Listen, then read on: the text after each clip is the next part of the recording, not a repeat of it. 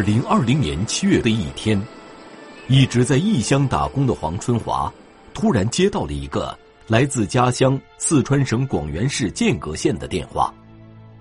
打这个电话的是一个陌生人。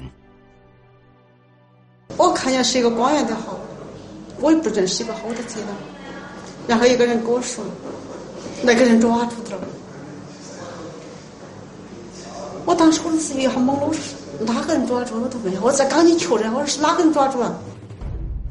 给黄春华打来这个电话的是广元市剑阁县公安局的办案民警。民警告诉黄春华的，是一个黄春华期盼了十一年的消息：杀人凶手已经归案。他说杀人犯抓住了。当时我都一下子我都定下了，我都觉得一个小时对我来说多么不容易。一个是我的母亲，一个是我的女儿，这么多年我都不知道我是怎么过来的，我也不知道我如何那件事应天。昨昨天我突然听到这个消息说，我不知道我这么多年咋个过来，我真的不晓得。那个上面，那抓住这个人多不容易，多不容易。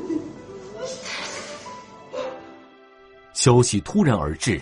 黄春华感到难以置信，继而悲喜交加。他想到十几年前，也是这样一个电话告知他，母亲和女儿被人残忍杀害。得知不幸后，他的生活犹如人间炼狱。那天我们找到你的就因为这件事情，我们当地的人都觉得。觉得我就像一个废人一样，我的娃娃就面看这个样子。我就想说一句话：我没得任何行动，我没得任何反应，但是我是个傻子，是个废人。身为女儿，黄春华失去了母亲；而作为母亲，凶手夺走了她唯一的女儿的生命，同时失去两个至亲。黄春华万念俱灰，内心受尽煎熬。这些年，凶手迟迟未能归案，和黄春华一样不能释怀的，还有剑阁县公安局的办案民警。当年，这桩案件在剑阁县曾引起不小的恐慌，对我们整个镇、整个县是非常大的震动的，因为。一案杀死两人，在我们这个小地方来说，这种情况是很多年没有的事情了。这桩在当地引起恐慌的案件，发生在二零零九年二月二日正月初八。当时春节的喜庆气氛未尽，但是剑阁县公安局的数十位民警，却已在赶往距离县城六十公里外的龙源镇登云村的路上。这天早上。他们接到报警，龙源镇登云村发生命案，案发地点位于登云村被群山围绕的一户农家。还没走进院子，办案民警就感到一股浓重的血腥气扑鼻而来。我们就说刑警大队的侦查员和技术人员，呃，赶到现场过后，哦，当时现场就发现有两具尸体，有一具。尸体呢是经过医院抢救来的，就说还有那个纱布啊上身，在妇女身上的，但是啊已经抢救无效，宣布死亡了。现场当然很惨烈的，地上到处都是血。薛松案发时刚刚加入刑警队不久，他说，案发现场的惨状，不仅令他这样的新人感到震惊，就是有着多年办案经验的民警也感到目不忍睹。案件发生在死者赵老太家的院子里，年过六旬的赵老太仰卧在地上，身下是一大滩鲜血。一米外，赵老太十六岁的外孙女圆圆也浑身鲜血，躺在血泊之中。是婆孙俩，一个一个是婆婆，一个是外孙女。通过我们的现场勘查和尸检啊，两名死者伤是非常重的，身中数刀。而且头部数钝器，反复多次打击，伤势非常的惨烈。伤主都是集中在头部，呃，有这种锐器伤，有钝器伤，重的集中在头部，颅内有出血，颅骨有骨折，都是有这种锐器的砍伤和钝器的击打伤，是这种大面的破中破中血迹一成片的这种，呃，多数位这个尸体周围，应该说凶手是说，在这种这种这种情绪比较失控的情况下，对他对他实行的攻击。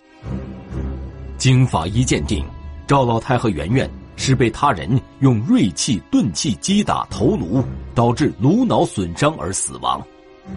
警方在案发现场找到作案工具，一把带血的菜刀和一块沾有血迹的砖块。从作案手法来看，凶手与死者一家必定有着极深的仇恨。当时，对于警方来说，最为紧迫的是尽快查清凶手是谁。案发前到底发生了什么？作案后凶手的去向？新春佳节，小村突发血案，六旬老人和花季少女惨遭杀害。墙角的旅行包，遗落的身份证。警方锁定真凶，嫌犯却人间蒸发，没有踪迹。剑阁警方开始了一场历时十一年的。追逃之路，致命关系一线正在播出。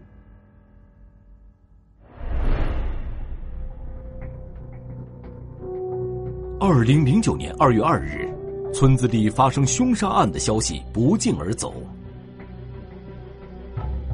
当时全村的人，因为是过年期间人很多，全村的包括附近的来了很多人，因为当时正处于五幺二重建。很多包括这个在外面做活络的、包工的、打工的，哦，人还是很多的。应该说有至少有几百人。因为都起来公安局、公安机关破这个了嘛。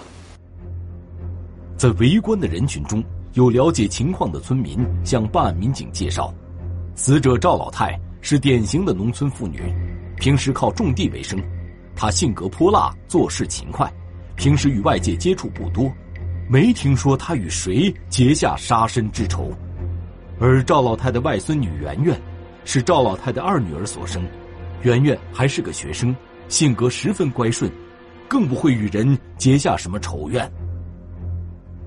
圆圆当时十六岁，长得乖巧可人，呃，正在读高中嘛，是家里面的呃长中宝。当圆圆死了过后。其他对他们家庭应该说打击是巨大的。究竟是什么人会对婆孙俩下此毒手？当时另一位村民说，春节前他偶尔路过赵老太家，听到院子里传出争吵声。是腊月二十九，这次呃有旁边有邻居听到他们的对话，这个争吵过后。哦，赵老太骂人呢，也骂的比较凶。村民说，当时他看到和赵老太发生争吵的是一个年轻的陌生男子，他隐约听到那个男子提到了钱。当时赵老太非常愤怒，警告对方不要再来找自家的麻烦，双方吵得不可开交。而那个年轻人临走前曾说过这样的话。临走的时候，也就说过，让他下一次，呃，说下一次我过来要钱的时候，再不给就让你们家准备两两副棺材。这条线索引起了办案民警的注意，他是谁？在大年初八的早晨，到底发生了什么？如何找到知情人呢？经调查，民警获悉，赵老太有三个女儿。女儿女婿常年在外地务工，即使是过年也没有回家。就连赵老太的丈夫，也是在大年初五就去镇上的工地打工了。包括死者这个圆圆的父母均在外面务工，就说这过年期间，就赵老太婆和这个圆圆两个人在家里面，通过初步了解是没有目击者的，没有目击者。又因为赵老太的家与其他邻居相隔甚远，所以在案发那天早上，也没有人听到他家里传出什么异常的声音。最先发现异常情况的是一个包工头。当时正月初八，按照我们这边的风俗，就说工人就可以，呃，出来外出务工干活路了，该该出活路了。因为这一家死者这一家房子正在在后重建，正好一个这个孙姓孙的包工头儿，当时就去呃联系这个具体的施工情况。到了他家过后，发现没得声音，然后又突然发现。在院坝中躺了两具尸体，遍地是血，马上就向公安机关报案了。血案被人发现时，凶手已经不见踪影。办案民警把侦查重点放在案发现场，从细节入手，还原命案发生过程。经勘查，赵老太家中没有被翻动痕迹，凶手不像是为财而来。此外，赵老太和圆圆都倒在院子里，尸体没有被拖动过的痕迹。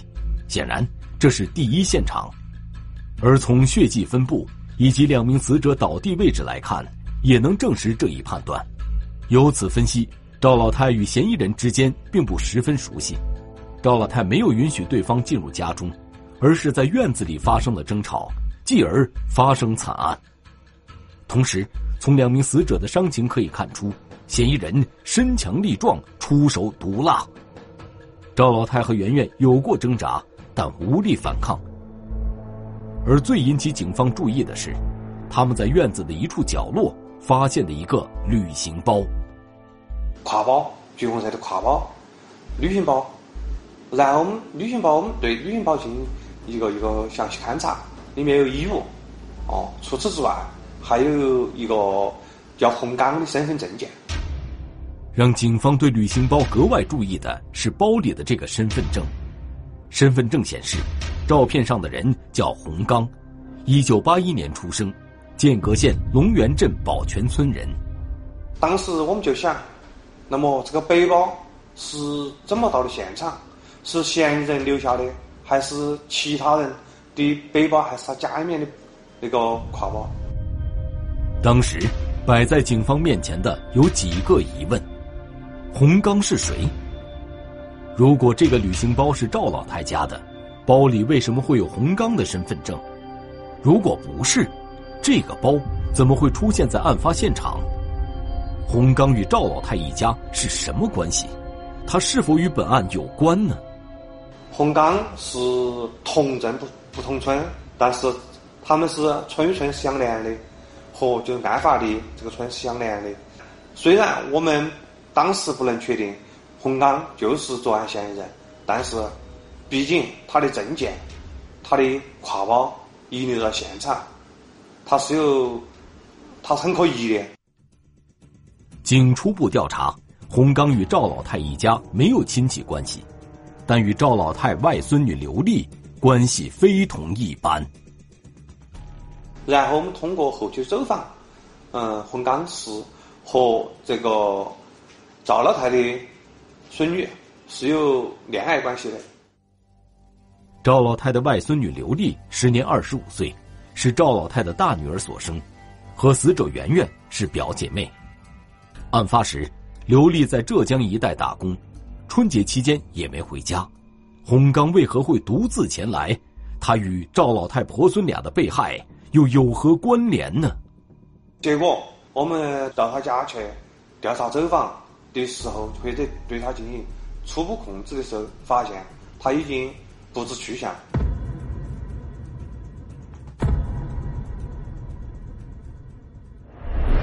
凶残歹徒连杀两人，销声匿迹，被害人家属度日如年，唯恐再遭报复。十一年里，警方如何查找真凶？致命关系一线正在播出。洪刚不知去向，他的父亲告诉警方，洪刚是在案发当天早晨离开家的。听他父亲说，早上的时候，然后他父亲就责备他，说：“你这么一早早早上还不起床？”对他就有一些不满。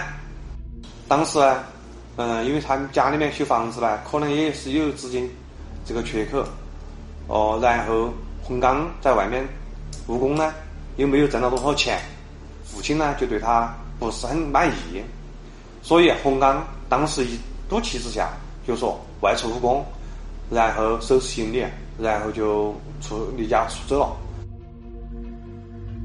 经洪刚父亲证实，出现在赵老太家的旅行包。正是洪刚离开家时携带的，这说明案发那天早上，洪刚离开家之后，的确曾去过赵老太家。警方分析，当时双方在院子里发生争吵，洪刚在极度愤怒的情况下，将赵老太和圆圆残忍杀害，仓皇逃跑时，将自己的旅行包遗留在了案发现场。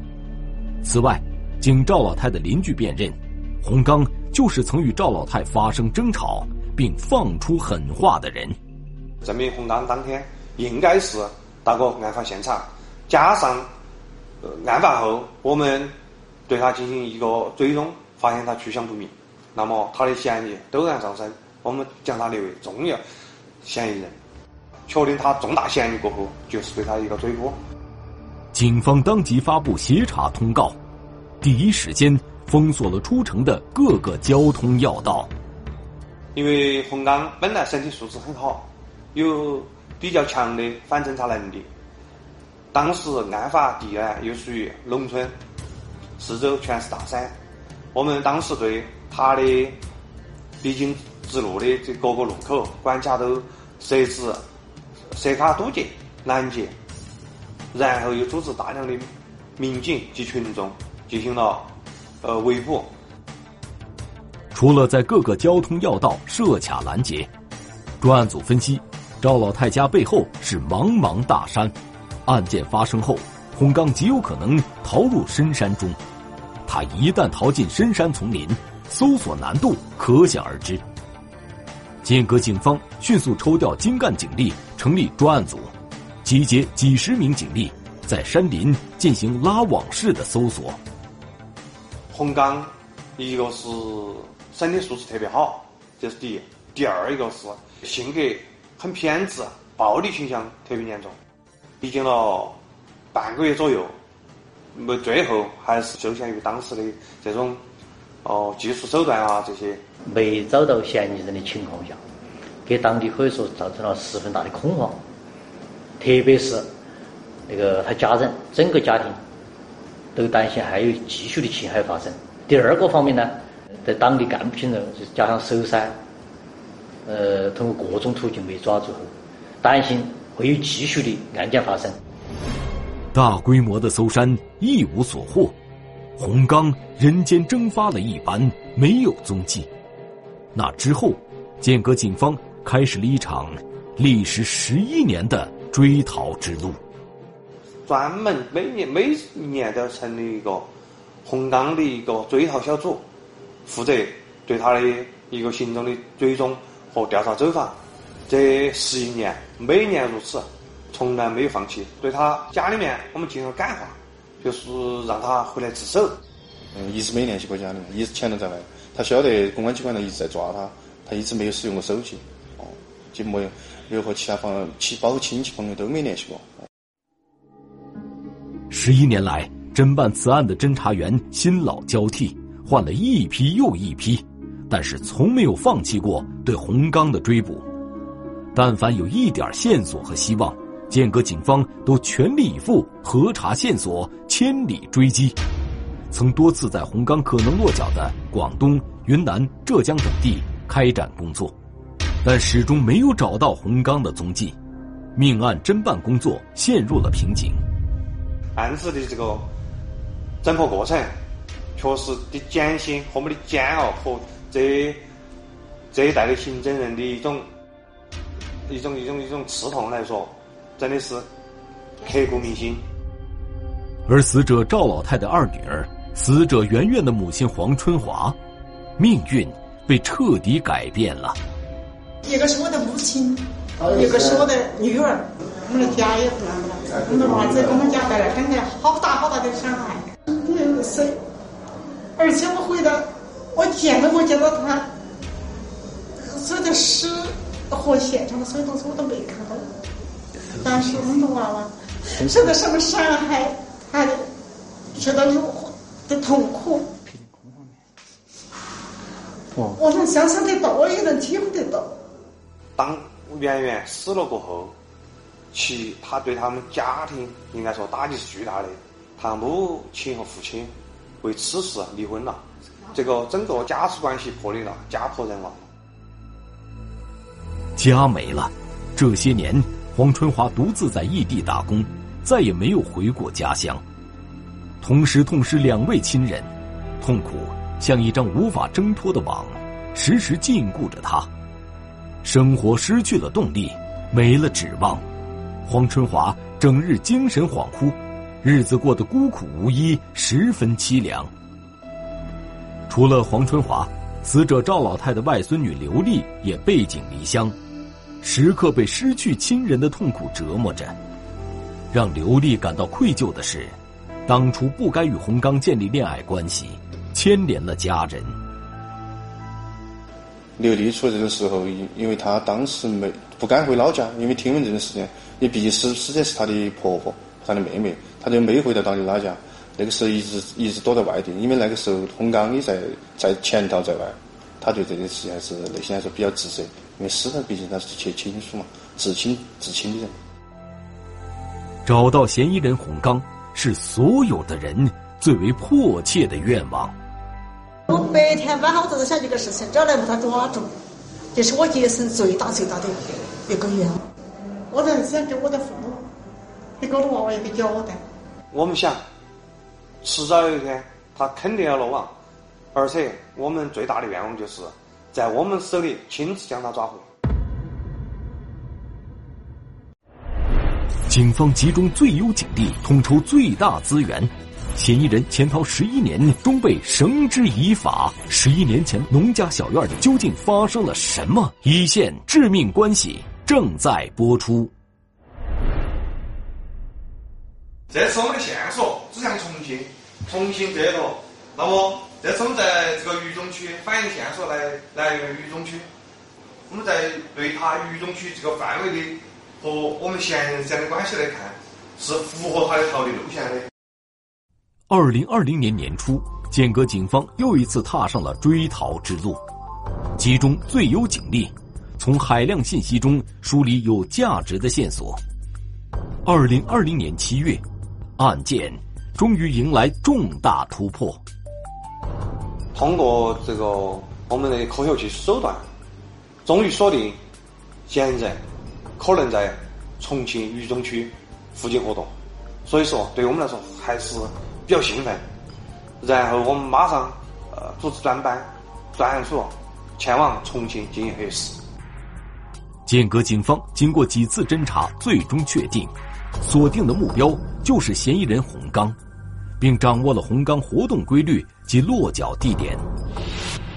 二零二零年七月三十一日，专案组民警连夜驱车赶往重庆，与重庆警方联手将嫌疑人洪刚抓获。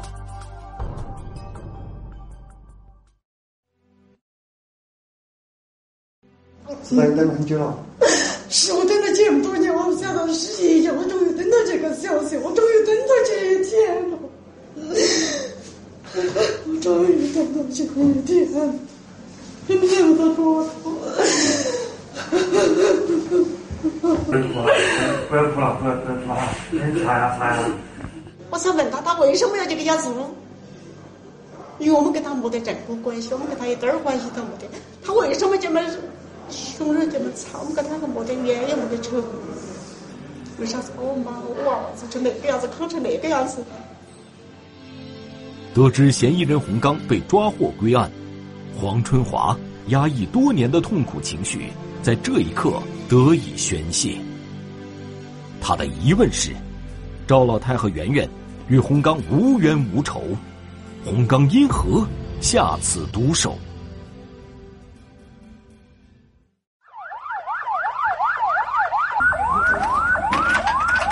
哪个位置呢？就放到案板中间。案板中间的，来，好，我知道来照相。来，这样的嘛，这儿这儿的吗？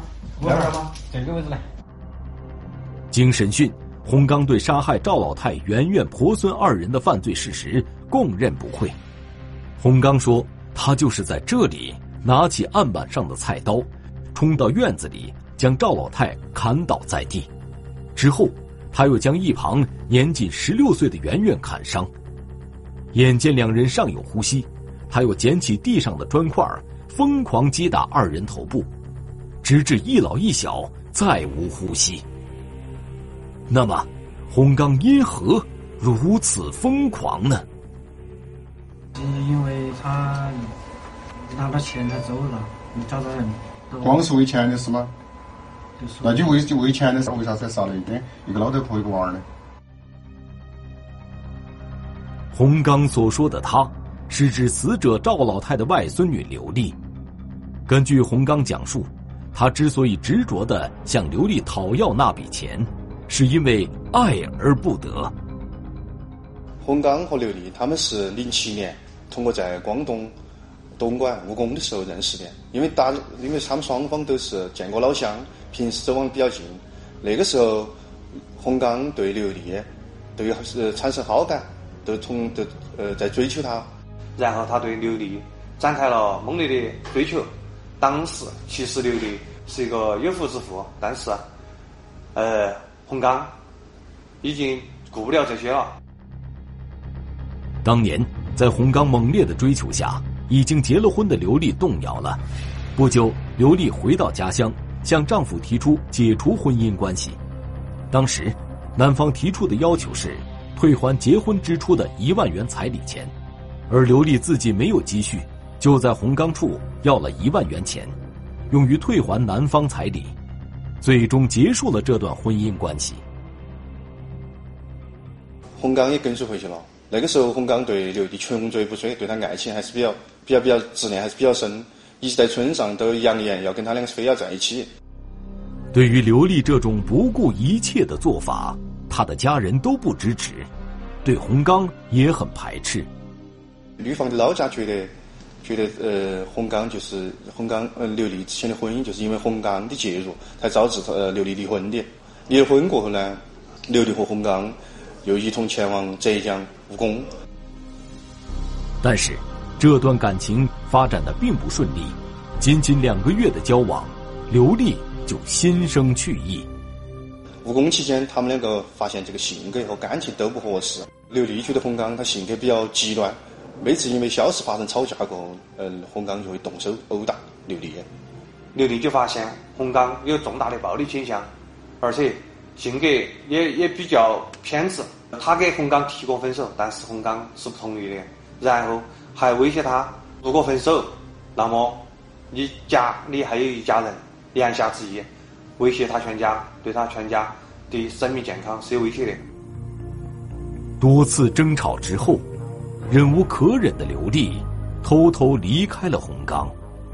当时刘丽离开过后，洪刚到当地四处查找，呃，然后通过洪刚的哥哥，又将刘丽，呃，就这个喊回来了，把刘哥把刘丽叫回来了，然后商量，就说和平分手的事情，要求刘丽给洪刚支付一万五千块钱。当天晚上的时候，就是太后的当天晚上过后，刘丽又趁其不备，单独外出了。刘丽去意已决，按照约定，他给洪刚的银行卡里转了一万五千元钱。打了一万五，这个啥意思嘛？应该是借了一万块钱，他的卡里面取了一块钱，还有他用过的钱。用的钱嘛？他离开过后，他就不敢接这个洪刚的电话。把洪刚电话就设成黑名单，然后换换掉电话，嗯，然后呢也不能够和洪刚认识的熟人接触。随后，洪刚就在当地，就温州当地附近发动所有的工友及其他本人四处查找，但是最终没有查到刘丽的这个下落。二零零八年九月，洪刚来到剑阁县刘丽的老家。不顾刘丽已经把钱转给他的事实，以要钱为名寻找刘丽，而刘丽并未回家，人没找到，但洪刚恋爱失败已经在洪刚所在的村子里传开。洪刚偏激的认为自己颜面尽失，心中逐渐对刘丽生出恨意。他们都晓得我回来，因为在农村那个那些人都比较爱打听那些事。一回来都晓得我跟这两个啥子，又是吹了，又是啥子把钱拿跑了那些事，很丢人的事，因为都不好意思说那种事，有怨恨，哦，肯定有怨恨。他对刘丽的感情质量还是比较深，他从头从开始到追求到最后，他还是一直比较喜欢刘丽。他的目的不是找刘丽要钱，他的最终的目的还是希望想和刘丽两个在一起生活，乃至到后来结婚。他应该是一个因爱生恨，一个这个长期积累。然后一个突然爆发，也也这也是他本性的一个体现。他是很残暴的、很偏执的、暴力倾向很严重的一个人。二零零九年春节前，洪刚以要钱的名义，曾两次到刘丽家里寻找刘丽。对此，刘丽的外婆赵老太很反感，双方发生了矛盾。赵老太婆一直也不清楚他的情况，因为洪刚还是说。他跟刘丽在浙江务工的时候，刘丽用了他很多的钱，他要他要求刘丽还他的钱。赵老太婆之前呢，对他和刘丽这段谈朋友都不是很赞成，所以说，所以说刘洪刚每次跑到他们屋头来要钱的时候，他和赵老太婆都发生过几次口角。当时，洪洪刚对赵老太是非常憎恨的，认为。赵老对赵老太对他态度极差，对他也是一种侮辱，对他两两个人的关系是一种否定。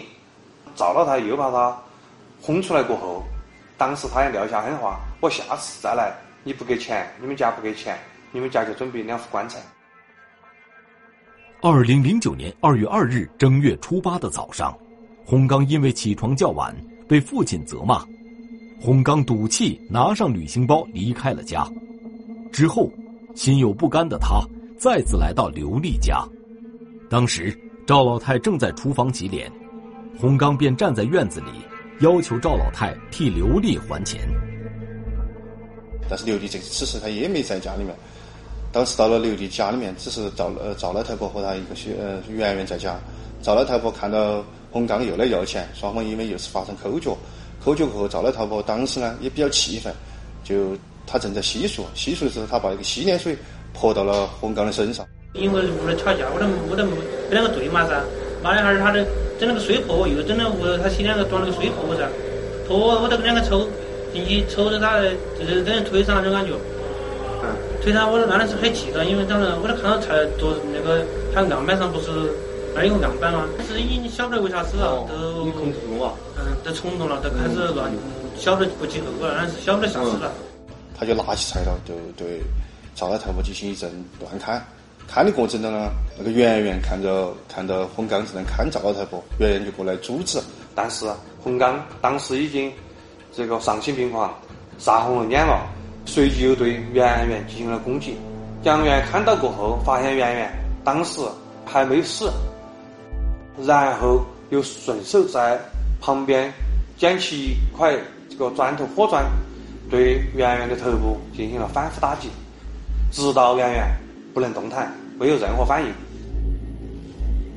当时已经受伤的赵老太开始大声呼救，洪刚又用砖块朝赵老太头部击打数下，直至赵老太身体没有反应后逃离。慌乱间，旅行包被遗留在现场。之后，他与家人彻底断了联系，潜逃了十一年。二零二零年七月三十一日，剑阁警方在重庆将洪刚抓获归案。